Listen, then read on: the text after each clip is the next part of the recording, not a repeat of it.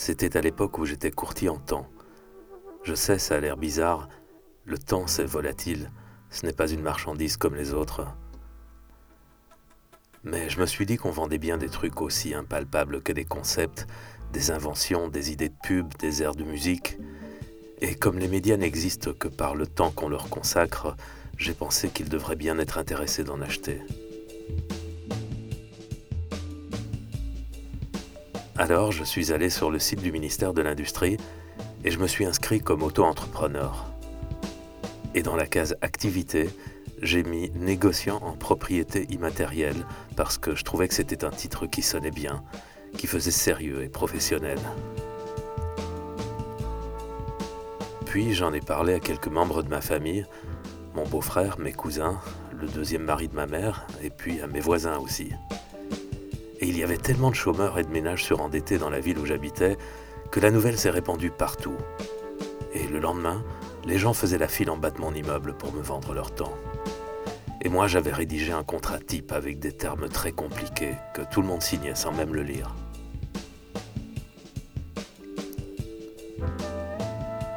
Et mon idée n'était pas si mauvaise, parce que quand je suis allé voir une grande chaîne de télévision, ils étaient très intéressés. Ils lançaient un nouveau programme de télé-réalité sur lequel ils comptaient beaucoup. Ça s'appelait Résurrection.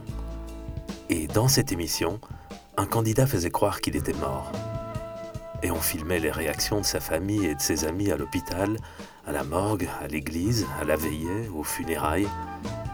Puis, au cimetière, juste avant qu'on l'enterre, il bondissait hors de son cercueil d'où il avait tout observé et filmé grâce à une mini caméra sans fil.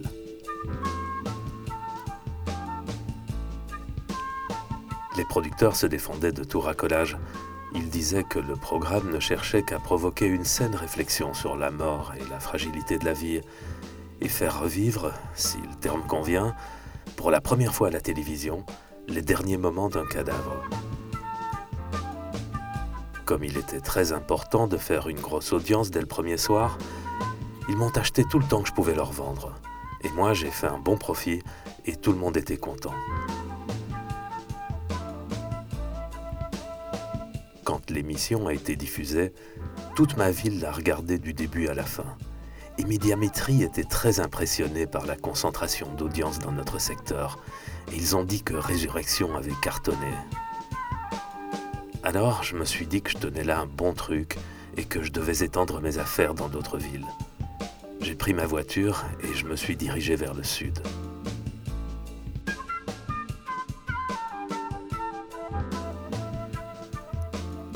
J'empruntais les petites routes de province et quand je voyais une maison, je frappais à la porte et je demandais à voir le chef de famille. Je leur disais, en me vendant votre temps, vous ne serez plus un anonyme passif. Votre statut de téléspectateur sera reconnu, glorifié, rémunéré. Et ils étaient toujours d'accord parce que, où que j'aille, les gens avaient toujours besoin d'argent. Alors, le soir, au moment de s'installer devant le téléviseur, mes adhérents consultaient le site internet de ma société que j'avais appelé Time is Money, et là, il était indiqué quelle émission ils devaient regarder. Pour organiser tout ça, j'avais engagé Gilbert, un ingénieur en informatique retraité qui avait fait carrière chez 3615 Oula et chez Mythique. C'était un type très sympa avec qui j'ai eu beaucoup de plaisir de travailler jusqu'à ce qu'il me trahisse. Bientôt, toutes les chaînes de télévision faisaient appel à moi. Dès qu'un programme battait de l'aile ou qu'un animateur se faisait vieux ou que la concurrence d'un soir était difficile, elles m'appelaient. Et je leur vendais des ouvriers, des cadres supérieurs, des ménagères de moins de 50 ans, des adolescentes en échec scolaire, des seniors toxicomanes, des gays repentis, des boulimiques de gauche, des anorexiques de droite. Mes affaires marchaient bien, mais je restais aussi discret que possible. Je n'appartenais à aucun réseau, j'avais un petit bureau en banlieue parisienne et peu d'employés. Tout tournait autour de Gilbert et le serveur central qui gérait les audiences et comptabilisait les flux. Après avoir parfaitement segmenté l'offre, j'ai élargi le marché aux opérateurs de radio, de sites internet, de téléphonie mobile, aux producteurs de cinéma, aux éditeurs de livres. J'allais chez eux et je disais, vous pouvez pour une somme raisonnable acquérir instantanément 100, 200, 300 000 lecteurs qui pénétreront l'univers de votre auteur, qui seront transportés par son souffle, qui l'aimeront. Et ça, c'était une grande opportunité pour mes adhérents, parce que maintenant, ils gagnaient encore plus d'argent en écoutant la radio pendant la journée, en surfant sur Internet la nuit, en utilisant leur portable dans les transports en commun et en changeant de lecture quand ils se rendaient aux toilettes. Et les artistes, les penseurs, les écrivains, les people, ils étaient enchantés eux aussi, parce qu'ils pouvaient enfin construire leur plan de carrière sans se préoccuper d'un talent fragile ou d'un public capricieux. Évidemment, mes adhérents n'étaient pas toujours contents parce que c'était parfois dur. Par exemple, il était très difficile aux chômeurs et aux anarchistes d'écouter BFM quand la bourse était en hausse. Ou certains musulmans n'arrivaient pas à lire Welbeck. Les lecteurs de Tétu avaient beaucoup de mal à passer à Playboy et vice-versa. Il y a même eu un prof de philo qu'il a fallu hospitaliser parce qu'il avait regardé la TNT pendant deux semaines. Et puis, on a eu aussi cette tragique affaire d'un de nos adhérents néo-nazis qui s'est suicidé avec sa femme et ses quatre enfants pour une sombre histoire d'abonnement à Jeune Afrique. Mais on n'a rien sans rien, et quand je sentais qu'un de mes adhérents craquait, sombrait dans la dépression, j'allais le voir pour le réconforter et je lui rappelais combien son rôle dans la vie économique de notre pays était essentiel. Parce que si nous arrêtions de regarder, d'écouter, de surfer, de lire, de jouer, ou si nous laissions le hasard s'occuper de ces choses, c'est le dernier pan de l'industrie nationale qui s'effondrait. Et je ne mentais pas en disant ça, parce qu'on ne produisait plus rien en France. Il n'y avait plus d'usines, il n'y avait plus d'agriculture, il n'y avait plus de chantier naval, il n'y avait plus d'ateliers. Il n'y avait plus que des designers, des agents en communication, des artistes, des philosophes, des médiaplaneurs, des plasticiens, et 71% de la population était inscrite à la caisse de retraite des intermittents du spectacle.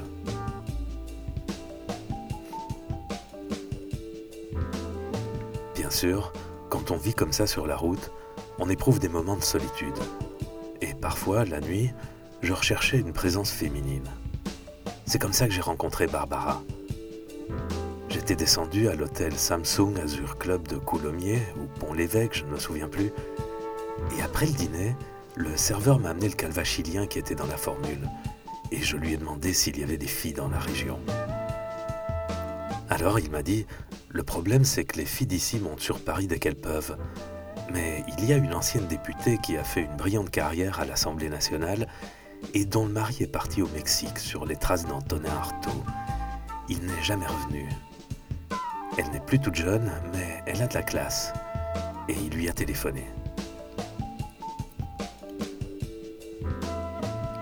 Et quand je l'ai vu descendre de son coupé Hyundai, avec sa robe Kenzo de soie beige et grise, ses longs gants de chamois, son sac Wang Ho, ses chaussures Tang Frère, ses cheveux blonds et ses yeux bleus, vifs et intelligents, quand j'ai entendu sa voix fine, son rire cristallin, je me suis dit, le vrai bonheur serait qu'un jour, cette femme me donne un millième de l'amour que j'éprouve pour elle en cet instant.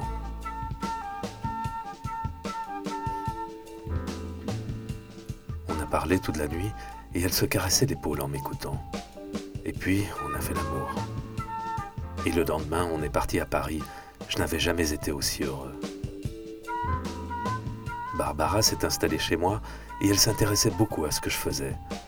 Puis un jour, elle m'a dit, écoute, vendre le temps des gens c'est bien, mais vendre les gens c'est beaucoup mieux. Et comme je ne comprenais pas, elle m'a fait rencontrer les dirigeants de Starbucks et McDonald's et Apple.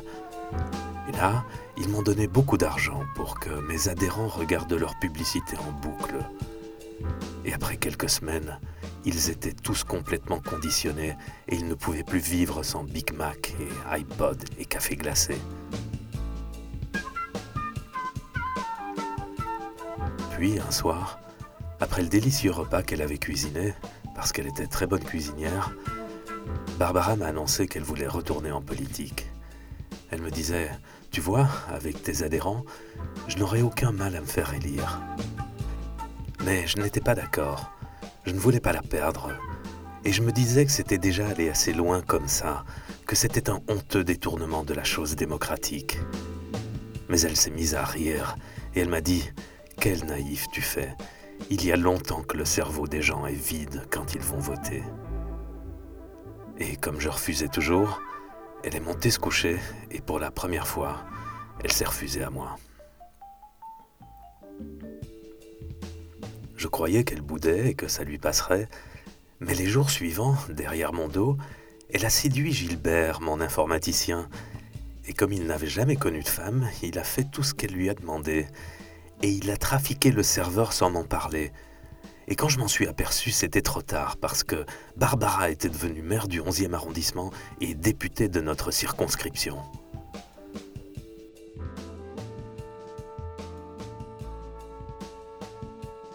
Son retour en politique avait été si fulgurant qu'on lui a offert la direction du CSA. Et la première mesure qu'elle a prise a été de dénoncer ma société. Et j'ai vu les agents du fisc débarquer chez moi, et on m'a traîné en justice. Et tous les contrats que mes adhérents avaient signés, ces contrats où ils me vendaient leur temps, ont été déclarés nuls et frauduleux. Je me suis défendu comme j'ai pu. J'ai dit au juge que dans une société où l'argent était devenu plus important que la vie, notre temps, en finale, c'était notre plus grande richesse, et qu'il était inconcevable de laisser des gens mourir de faim alors qu'ils disposent d'un capital aussi précieux, monnayable. Mais personne ne m'écoutait, et j'ai été condamné pour déni d'initié, assistance à personne en danger, trouble au désordre public et anti-esclavagisme. Et en plus, je devais rendre à chacun de mes adhérents le temps qu'ils m'avaient vendu. Je trouvais cette peine complètement ridicule. J'ai dit au juge, comment voulez-vous que je rende un temps qui n'existe plus? Le passé est mort, il n'y a de vie que dans le présent, et je n'ai qu'un présent, je ne peux pas le partager avec des millions de personnes. Et il m'a répondu que je n'avais qu'à utiliser mon imagination.